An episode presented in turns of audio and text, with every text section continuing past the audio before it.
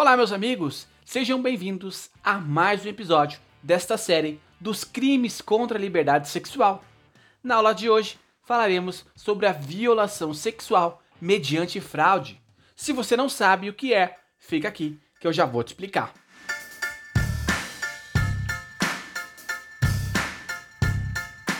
Queridos, o artigo 215 do Código Penal nos diz a seguinte redação: ter conjunção carnal ou praticar outro ato libidinoso com alguém mediante fraude ou outro meio que impeça ou dificulte a livre manifestação de vontade da vítima.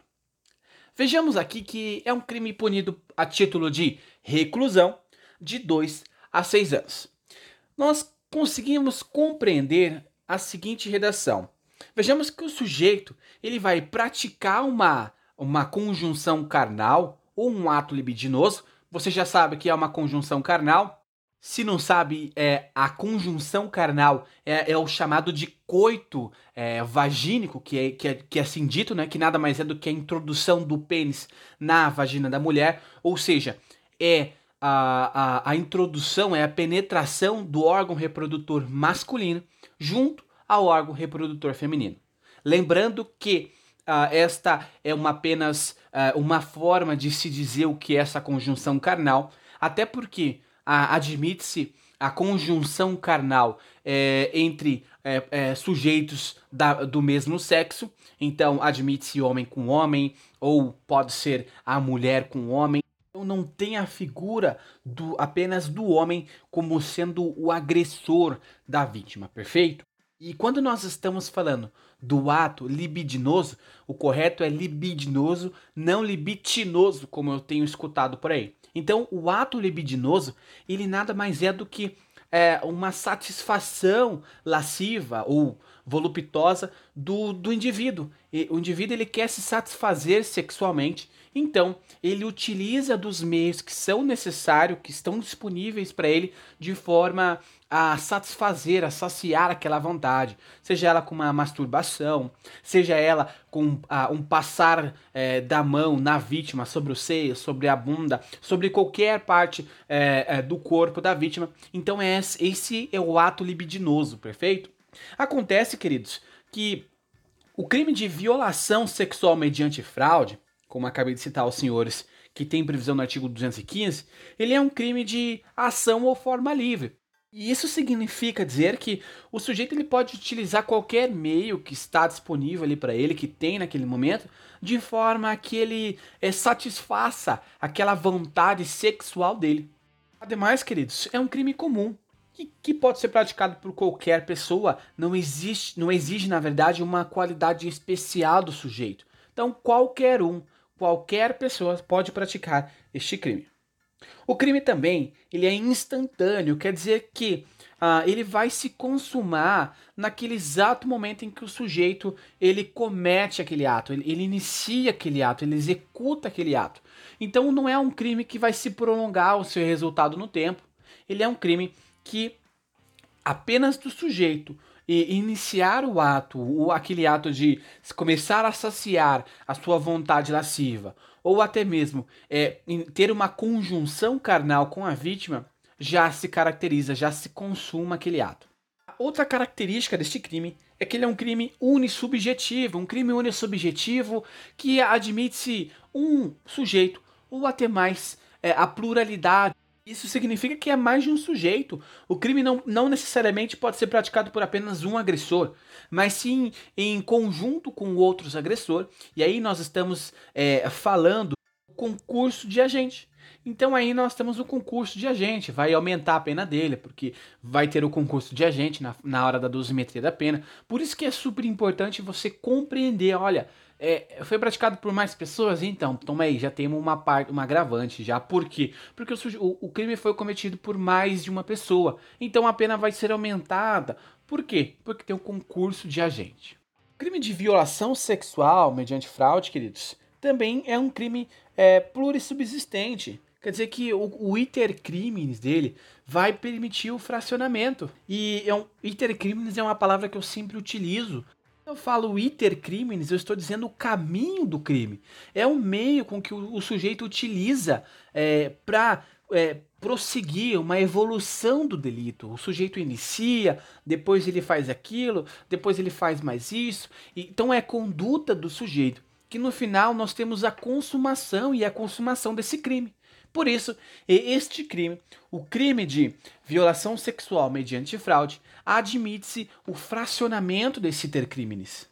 E aí muitas vezes você fala, já, mas eu não consigo compreender no crime de violação sexual mediante fraude como é que o sujeito, é, como é que pode ser fracionado essa conduta. Primeiro, queridos, lembre-se que o iter crimes, que é o caminho do crime, ao qual eu já, já tenho uma aula disponibilizada aqui neste podcast, eu falo sobre o caminho do crime, que é aquele momento em que o sujeito é, é a fase inicial, né? É, primeiro a cogitação, depois vem a, a, fase da preparação, depois execução, o exaurimento.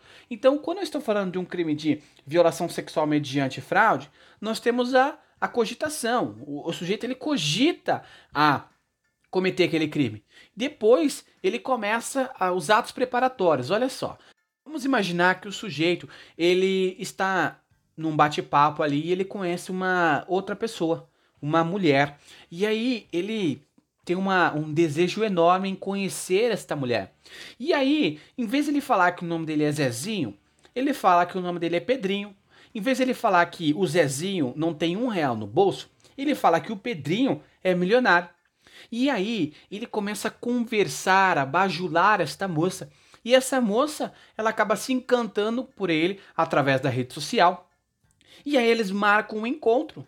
E aí, nesse encontro em que eles marcam um determinado local, em um hotel, e acaba tendo uma conjunção carnal. Só que quando a, a, esta vítima ela percebe que na verdade ela não, não se tratava do Pedrinho, um homem rico, mas sim do Zezinho, que era um homem pobre. Então ela foi induzida a erro. E este homem, ele utilizou do erro desta moça para que ele pudesse ter uma conjunção carnal. Por isso nós estamos falando na violação sexual mediante fraude. Houve uma fraude do sujeito. Aí ele vai responder pelo crime de violação sexual mediante fraude. Então é isso, quando eu estou falando do iter crimes, o sujeito ele tinha vontade. Ele iniciou os atos preparatórios, conversou, quando ele foi ao, ao hotel local é, é, programado entre os dois marcado, teve a execução, consumou o ato e aí sim só lá que a vítima percebeu que ele não tinha um tostão, porque chegou na hora de pagar a conta, ele falou: paga você porque eu não tenho dinheiro. E aí a vítima compreendeu que ela, ela teria sido a grande vítima neste caso. Então, quando nós estamos falando de violação sexual mediante fraude, é exatamente isso que eu estou falando, meus queridos. É este exemplo que você deve se lembrar.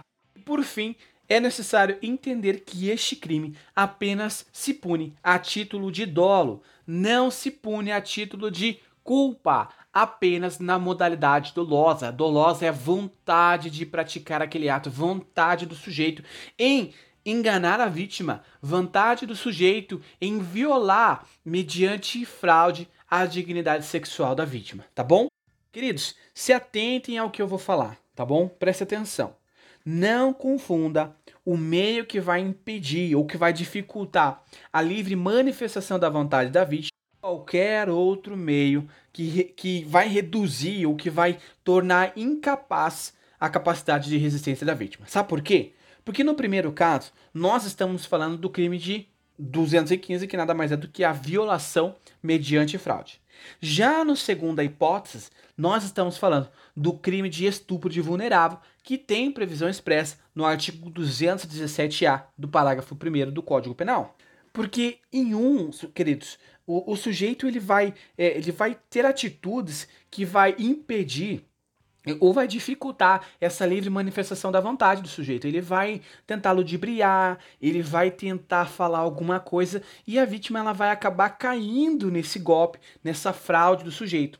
Já no segundo, que eu estou falando sobre a, a questão da, a, do estupro de vulnerável, nós percebemos que o sujeito ele vai reduzir a capacidade de resistência da vítima. Então aqui não é porque a vítima ela está sendo enganada, é a, a capacidade de resistência dela, exato momento, está sendo ceifada. Ela não consegue resistir àquele momento. Então por isso que nós estamos falando de crime de estupro de vulnerável. Finalizando o artigo, nós vemos que o parágrafo único do 215 diz assim: se o crime é cometido com o fim de obter vantagem econômica, aplica-se também multa. Então vai aplicar a multa se vê que o sujeito, se o juiz vê que o sujeito cometeu o crime com fins de obter uma certa vantagem econômica. E aí surge aquela dúvida, Jean, admite-se a tentativa neste crime?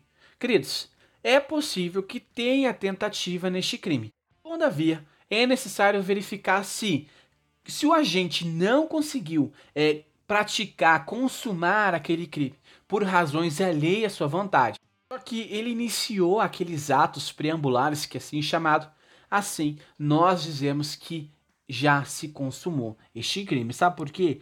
Porque ele iniciou aqueles atos preambulares, ele já iniciou o ato libidinoso, já já está com o órgão genital para fora, ele já está é, utilizando-se dos meios necessários para a consumação daquele crime. Então aqui nós ah, dizemos que a tentativa ela é possível sim, mas se ele, o sujeito já iniciou aqueles atos, aí não há que se falar em tentativa. E assim, queridos, nós terminamos esse episódio da nossa série dos crimes contra a liberdade sexual. Obrigado a você que me acompanhou até aqui. Não se esqueça de indicar esse podcast. Também não se esqueça de clicar no botão seguir. Espero te ver nos próximos episódios. Até mais, queridos. Abraços.